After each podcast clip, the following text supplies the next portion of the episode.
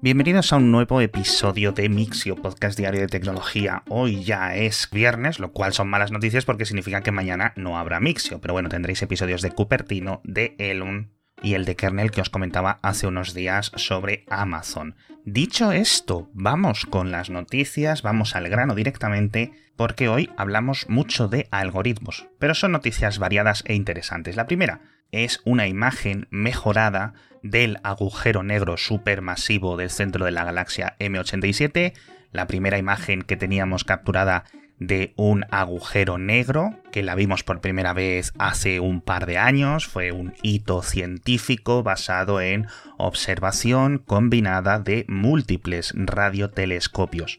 Vimos esa imagen, que yo creo que ya es histórica, y un grupo de astrónomos durante los últimos meses ha estado trabajando en intentar conseguir encontrar más información, técnicamente más resolución en esos datos capturados por los radiotelescopios. Aquí hablamos de imagen, no de fotografía, es decir, no hay un contacto óptico con ese agujero negro, simplemente es un compendio de estas señales electromagnéticas capturadas por todos los radiotelescopios y digamos cosidas a mano. Este algoritmo lo que hace es, a través de una simulación informática de cómo podrían ser las señales electromagnéticas recogidas por esos radiotelescopios con ciertas condiciones, lo empareja con las recibidas en realidad y entonces digamos que adivina unos pocos más de datos. ¿Cómo de certeros son? La verdad, no es un aumento espectacular, es una discusión conceptual muy similar a lo que comentábamos de las fotografías de los Galaxy con la Luna. Pero francamente es un trabajo científico portentoso de múltiples factores, múltiples sectores académicos, así que os dejo en las notas del episodio muchísima más información.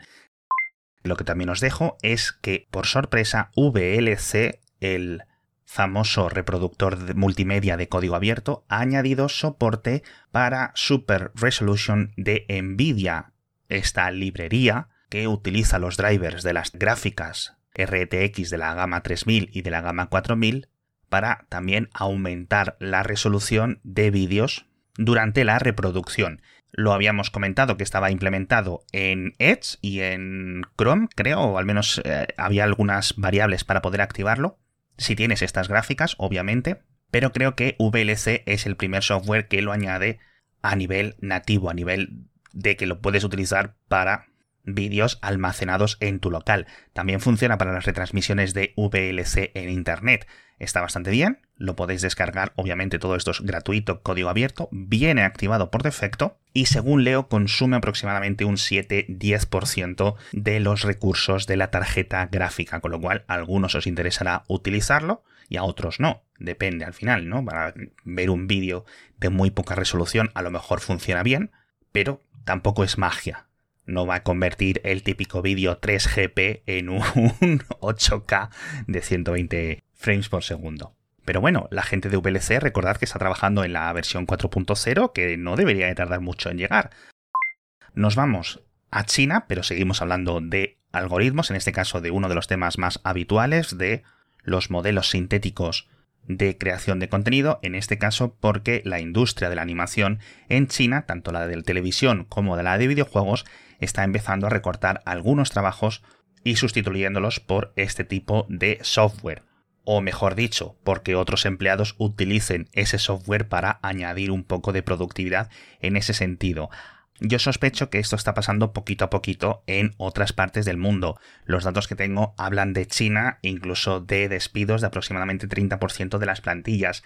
Suelen ser, según cuentan, empleos de bajo nivel, empleos junior, de gente que acababan de contratar con poca experiencia, eh, gente que tienen externalizada, no solo de elementos artísticos como la animación o la ilustración, pero también, por ejemplo, de traducción. Es decir, si estás creando un videojuego con una historia, con unos textos, etc., pues tienes que generar tanto texto como voces en diferentes idiomas y, oye, pues más o menos se pueden sintetizar. Lo hemos estado comentando estos días. Yo no sé si el resultado merecerá la pena, es posible que para algunas cositas sí, pero al final los jueces de todo esto van a ser los consumidores, si ven que el trabajo es suficientemente bueno o reduce la calidad o aumenta la calidad o qué es lo que ocurre. Pero de momento, a corto plazo, esta está siendo la decisión. Hablamos ahora de WhatsApp, posiblemente uno de los softwares más utilizados a nivel mundial, y es que han añadido varias capas de seguridad o de protección general de alto nivel y me sorprende muchísimo lo profundo que son los cambios y lo bien que lo han implementado porque con estas nuevas medidas WhatsApp va a ser mucho más seguro, a pesar de que ya era francamente bastante seguro, pero sin afectar apenas o yo creo que nada a la experiencia de usuario. Son tres principales cambios e irán llegando dentro de las próximas semanas. El primero, y yo creo el que más os puede afectar, es que los cambios de dispositivo, es decir, cuando dejas de utilizar tu cuenta de WhatsApp en un teléfono para pasar a otro, en algunos casos van a necesitar autorización desde el teléfono anterior.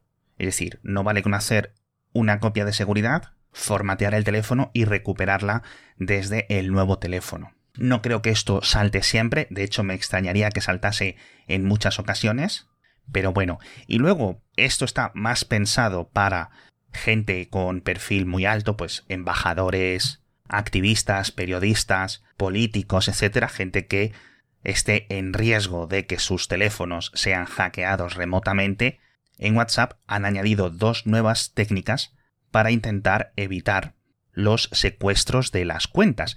Y está bastante bien, porque, claro, WhatsApp está cifrado de extremo a extremo o de punta a punta, como queráis decirlo, pero si alguien consigue entrar en tu sistema operativo, puede leer las conversaciones de la misma forma que tú lo puedes hacer. Entonces han creado un sistema un repositorio técnicamente de claves públicas que se van añadiendo teniendo una especie de historial que cualquier persona puede verificar para evaluar que digamos el identificador de la conversación no ha cambiado y que esa persona te siga hablando desde el mismo dispositivo. Y por otra parte, un sistema que permanentemente vigila desde los servidores de WhatsApp cualquier tipo de comportamiento sospechoso en algunas cuentas. Que esto va atado a la primera funcionalidad que os comentaba. Es decir, si una cuenta de WhatsApp está operativa en un teléfono móvil en un país y de repente alguien intenta conectarse a esa cuenta en otro país o de repente empiezan a tener muchas conexiones o conexiones extrañas, van a saltar todas las alarmas porque lo más probable es que hayan infectado el teléfono de esa víctima y estén intentando extraer todas las conversaciones. No es magia, no es impenetrable, sigue habiendo otros métodos que creo que WhatsApp no puede hacer mucho por evitar, que son cosas a nivel de sistema operativo, pero es bastante, bastante importante. Y acabamos la semana con el patrocinador, con Xiaomi, que vuelve a este podcast porque, como siempre, ya sabéis que tecnología y números se dan la mano en Mixio y que mejores números que los de la gama Redmi Note 12, la nueva joya de la corona de Xiaomi. Ya habréis visto los titulares estos últimos días. Dice Xiaomi solo para valientes y ciertamente el número 12 parece que lo han elegido a propósito porque se repite en casi todas las especificaciones. La pantalla es AMOLED de 120 Hz con 1200 nits de brillo máximo. Esto en los precios en los que se está moviendo este teléfono es algo que no hemos visto nunca. 120 Hz con AMOLED es una absoluta locura. Y también lo digo porque en todos los modelos de la gama Redmi Note 12 vienen con una batería gigante de 5000 mAh. Así que es de estas baterías que duran y duran y duran y en el modelo Pro Plus lo tenéis con carga de 120 vatios, es decir, que en menos de 20 minutos lo tendréis cargado del 0 al 100 y además te llevas la triple cámara trasera con 200 megapíxeles, con el OIS, una apertura de f1,65 bastante maja, una lente de 7 elementos y bueno, tenéis toda la información en mi.com, el enlace que os dejo en las notas del episodio, pero de verdad que me está sorprendiendo muchísimo y que no se os olvide este nombre, Redmi Note 12 de Xiaomi. Francamente bueno. También hablamos de Game Pass, al menos la versión de PC, que ha llegado a muchísimos más países en Latinoamérica. Tenéis toda la lista en las notas del episodio. Y además podéis aprovecharlo porque viene con dos meses gratis de lanzamiento, así que está bastante bien. Hablamos del sistema de asistencia a la conducción de Ford, el Blue Cruise, que por fin llega a Europa, en concreto ha recibido la autorización para funcionar en Reino Unido y es un sistema ligeramente más avanzado que los habituales porque permite circular sin poner las manos en el volante en algún tipo específico de carreteras. Hablan de unos 3.700 kilómetros de autovías o de carreteras en general por Inglaterra, Escocia, etc. Y el conductor va a estar completamente vigilado por parte de otros sistemas informáticos del coche. Es decir, técnicamente el piloto o el conductor sigue a los mandos del coche. Simplemente es un modo crucero un poco más avanzado. Esto no funciona en las calles ni dentro de las zonas urbanas, solo en esas zonas que la compañía ya tiene apropiadamente cartografiadas con un buen nivel de profundidad y que además son conducciones más o menos sencillas. Vamos a ver si poco a poco va llegando esto a otros países de Europa, porque hasta ahora solo está disponible en Estados Unidos y en Canadá. También hablamos del espacio porque Relativity Space, que comentábamos el lanzamiento relativamente, eh, relativamente, nunca mejor dicho, fallido del Terran 1 hace unas semanas y ahora por sorpresa han decidido cancelar todo el proyecto. Ya no van a fabricar ni lanzar más modelos de este cohete y se van a centrar en su sucesor, en el Terran R, que es una versión más grande del Terran 1, que ya sabéis que su principal característica, además de su combustible Metalox, era que estaba impreso en 3D, al menos como el 85% de los componentes, y el Terran R precisamente tiene esa RD reutilizable. No creo que lo veamos en 2023 ni en 2024, sinceramente, pero sigue siendo uno de los proyectos más ambiciosos a nivel aeroespacial en todo el mundo a día de hoy. Hablamos también de brazos robóticos porque tanto Amazon como Google, curiosamente con apenas unas horas de diferencia, han publicado dos artículos de investigación sobre la identificación de objetos para ser manipulados y recogidos y movidos, etc., por brazos robóticos, en Amazon dentro de sus almacenes y en Google dentro de sus oficinas para, de momento lo están probando, como ya hemos comentado, para ir recogiendo y catalogando la basura de las papeleras. Los avances son importantes, aún así, aún les quedan muchos eh, bocadillos de salchichón que comer a estos brazos robóticos para tener una capacidad equivalente de soltura, tanto para coger específicamente los elementos que estén ahí en una caja, todos de cualquier forma, o en un cesto, o en un cubo, etc. Y además para distinguir cuál es cuál.